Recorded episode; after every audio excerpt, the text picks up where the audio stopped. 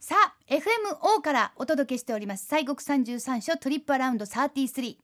西国三十三所から毎週一箇所のお寺さんをご紹介してるんですがはい。まああのいろんなテーマでね、うんうん。そうするともう本当にもういろんなテーマがあるんですが今日はなんとはい。香りほう。しかもええ香りええ香りね。私香りってすごく興味があるし、うん。あの好きなんです、はい。まあでも究極は無臭なんかなと思うねんけ どほまあでも無臭ってねどうかな、うんまあでもええ香りいいですようね悟りみたいやね。いやいやいやい やさあはい。ええ香り香りそうですね。あのーお香りってね、えーお寺の香りというと大体まあお香でございますけれどもね。そうですね、ええうんあれもええ香りですよそうです。んんでね、そのお香、いわゆる香木ということですね。はいあのその香木のおーで作られた仏様ええそんなえやはるんですがかあるんです。それはが、えー滋賀県の近江八幡市にございます、えー、絹笠山観音障子さんということで西国の第32番目のお札所でございますけれども、この絹笠っていう字が見たことなういんです結ね、構難しい字でしょ糸変化いて散るっていう字ですもんねあ。これを絹笠と読むんですねですねほいほい絹笠さん観観音音障障子子ささんん、はい正しいで観音障子というね、うんうんうんはい、うん32番のお札所でございますけれども、はいえーこちらのお札所のご本尊さんは、まあ後で話しますがなんとなんと、えー、香木そのいわゆるお香の木で作られた仏さんというねえいやほんまにあの近寄ったらええ匂いがしてあるんですかえあのねお堂入ったらもう匂いしてますすごいですよ、あそうですか、ううんわあそれちょっとそうなんですよ行ってみなきゃいけませんね、えうんえーこのね観音障子さんはあ推古天皇の時代、はい605年に、はあえー聖徳太子さんによって創建されたお寺と伝わっております605年はいま結た構古いよ古いです よね、ええ歴史ありますう、そうですん、えーまあ、このねお寺ができた由来でございますが、はいえーお太子さん聖徳太子さんがこの近江の国へこう来られた時にね近江の国に来はったんですはねい、、そうなんですでそこで、あのー琵琶湖をねえーこう歩いてますとね人魚に会うんで すよ。琵琶湖で人魚なんか人魚って海におりそうですけうど、ん、なんか琵琶湖にもいたらしい。琵琶湖に人魚が、あそうですかそうそうはいではいね、うん、でその人魚が出てきてね「うんあのこんにちはと」 えーまあこにゃにゃちは、こにゃにゃちはとでまあ私は前世でねいろいろ悪いことをしてしもたんであそうで今すまあか人魚になってしもたと。なんでなんとかここのこのお山ね絹笠山というこれ山の名前なんですけども、はいこの山にお寺を建ててどうか私を成仏させてほしいとこういうふうなことを言うんですわ。へえ悪いことをしたら人魚になっちゃうんやうんなんかこう報いがあったんでしょうかな。あーまあまあ言い伝えでね、ええそんな感じそをき人魚が言うたとそううんうん、で、えーまあ、このお太子さん聖徳太子は「うん分かったと」うんうんで、えーお太子さん自ら千手観音さんを刻んでそのお寺を建てたというふうに伝わって ると。聖徳太子さんってほんまに何でもできるんですねね自らそう千手観音像を刻むそうですそうです。いはやあーですよ。でねここの本堂にはねこの人魚のミイラが安置されておったと。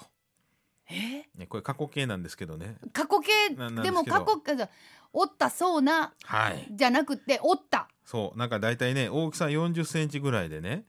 小ぶりですねうん、で顔と手があって。でなんかこの鱗っぽいのがあったらしいんですよ私もまだ直接でねこのあ見たことはないんでほすなけどどっちかというとお魚に近い、うんでもあの顔があるっていううそうなんですって、 40センチなら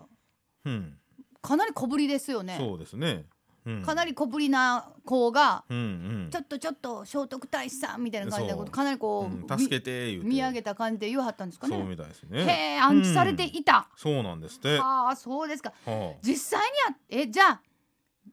いつまでどのように実際にそまあのねミイラちゃんいはったんですか。え実はね、うん。えー、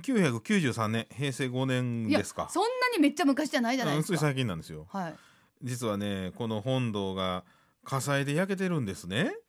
ああ。この年に。はい。えー、でその焼失しましてねでご本尊様もこの人魚のミイラもですね焼けちゃったんですって。うんまあねやっぱりお寺っていうのはもう火事との戦い一つそうです戦いですよね。そうあー泥棒はねうん風呂敷一つしか持って帰りませんけどね、火事はみんな持ってっちゃいますからねほんまです。しほかんまに気ぃもつけなあきませんいくら探しても見つからなそうでいすようになくなっちゃいますからうんそうなんね。ですやよっぱ火事は怖いですね。火事は怖いですそほうんでとすか。ねでまあその後お2004年にあの総ヒノキ作りの本堂でが再建されましてね、うんでそこに、まあ、新しいご本尊様として千住宣言観音観世音菩薩さんの座像お座りになっている千住さんのお像が祀られたんです。で、うんあの実際手の1,000本あるうー観音さん千住観音さんでございまあす。の何本ではい戦闘するじゃなくて、本当に戦闘ある。そうですそうですはいあららららもうそう大なんです変。よ。うんで、えーこのお仏さんのおその素材といいますかね、は材があ実はインド政府からですね特別な許可を得て輸入しました香木の白檀、えーよくあのほら、えーお扇子なんかでもありますよねお香の中にも入ってますが。そうですよねえ白檀ってはあまあまあお高いですよう。んえーえーですよあららららそれをなんと23トンちょっともうわから ない。すごいでしょ二十三トン言うたらゴジラぐらいかな。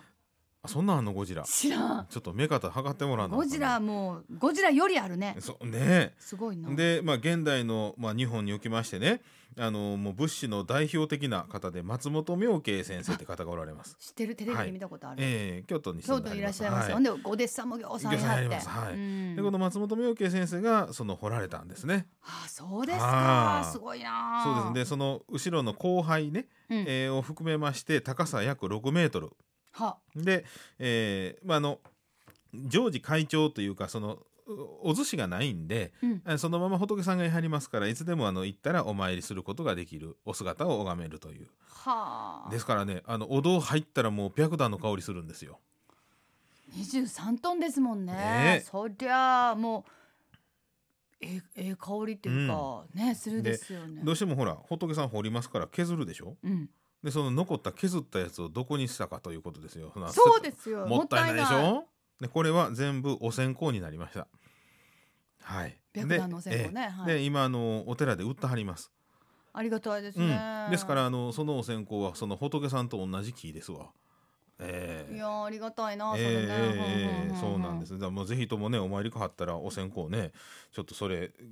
あの買わはったらね、うんお家であの仏さんやなっていうようなことですよ。そうですよね、うんしかもだから本当にもう間近で見ることがでそうなきんでるすその仏様と同じそうそうそう。白檀のお線そ香うなんでもす。でまあもともとねここのご本尊様はお寿司におられた秘仏なんですよ。はいで今回まあ焼けてしまってでそのまま、まあ、今いつでもお参りできる仏さんなんですがその火事の時に秘仏の時は前にお前立ちっていうね、はいはいはい扉を閉めてたら同じお姿の仏様が前に立たれるいらおっしゃ前るん立ですち、よはいねはいお前立ちこのお前立ちはね焼け残ったんですって、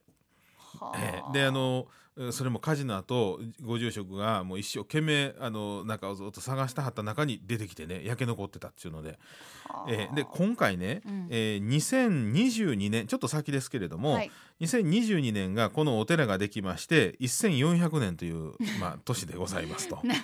改装はあ、はあははああ一千四百円、えはいはえいそれでその要するにひ昔は秘仏やったんですが秘仏になる仏さんがまあないなくなっちゃったんですけれうど、んそのお前たちの仏様を秘仏として今後お祭りするということで、えーこの年にその、おまあ、スタートとしましてね33年に1回の扉を開けるというふうなことをまた復活させるということで。はあいやでも残ったはったすごいですよねねえそうです。はあもうさあうんまあもう見どころたくさんまあそうででもすそのもう伝説のミイラ がもういなくなっちゃったのはとっても悲しいんですけどいも、やまあお寺の本堂の横に写真あるらしいんで、はいそうなんですか、はい、写真あるんですか写真あるそうです、まあ、まだつい最近のことですからねそうですよね、ええ別に93年やったらそうですはいはいさあ、はい他の見どころというのはいかはがでい、すか、そうですねあの境内にはあの石の仏さんとかあの聖徳太子さんのお像とかですね門入るとこはおっきょっきい仁王さんがあったりとか、うんえーございますけれども、まあ、やっぱり何を言うても本堂からね蒲生野のその田園風景をこう見渡すことができましてね、はいえーであの昔はねあのここはあの紫根染めというのが有名でございましてね紫根染めは紫という花がありましてね、はいここから一面にその紫の花が見えたといううんね、うんうんえーなんであのその根が緑、まあ、紫でそれでまあ染めるんですけれどもだからあのこのこ聖徳太子さんもこの紫を見て大変こう美しいということで簡易12階にね紫をこう入れはったというふうなあそんな話があったそうそでございまのす。色が入ったということです、村があるということで紫っていうふうな群がって咲くっていう、まあ、ことなんでしょううね。んうんそれがあの花の名前なんですけど色の名前になったというふうに、えーこれあの伺いました。あそう目にも良さそうですね。いわゆねるえ目のボンと小数ができるっていうやつです ね。ほんまにね。さて、はい西国三十三所早々千三百年記念の特別拝観ははいいかがですか。えあの10月の20日から11月の11日まで、うんえー本堂の内陣の拝観があ行われまして、はい。えー、時報のですね中国の明代の、うんお白衣観音さんの座像が、まあ、初公開ということでございますあ。そうです。初公は開いすごいですね。えそれともう一つこのお白檀の大きな観音さんでございますけれども、はいこの観音さんの足元まで行けましてねうん。でそこであのお見拭いということでその仏さんの足をこう撫でさせてもらいましてねあ、いいですはね。いもうまさに本当にもうそう香なんですり立つようなええ感じでしょうね。そうでございますはいはい。えというふうなことで、まあ、特別拝観料300円ということなんですが、うん。まあ、そういうふうなあのお参りもできるということでございます。はいはいまたあの来週も。えーはい3連休がやってくるんですが、ええええあの秋分の日にはなんか特別なもそうのですね、あのーまあ、えーお彼岸がね、ちょうど23日、9は月い23日があのお彼岸でございますんで、うんあの永代供養をされている方の、まあ、お供養とか、あとあの周期のお彼岸のお法要をこの日にされているいうことでございますんで、うんうんまあね、この日あの行かれましたらば、あのーせっかくですしねじご自身のご先祖さんのあのお参りをお彼岸のお参りをねされるとかもねよろしいかと思いますよ。そうですか。あはいりがとうございます。さあ、滋賀県近江八幡市にあります絹笠さん、観音庄司さん。拝観時間は朝8時から夕方5時まで、拝観料は500円です。本陣あ本堂内陣の参拝は別途500円が必要ということです。しかし、ここにそのええ香りのはい、ね、加野さんがそうですやるから、やっぱこれはちょっとええええええ近所で見たいですね。そうですねそれこそもうクンクンって近所で匂い嗅ぐだけじゃなく て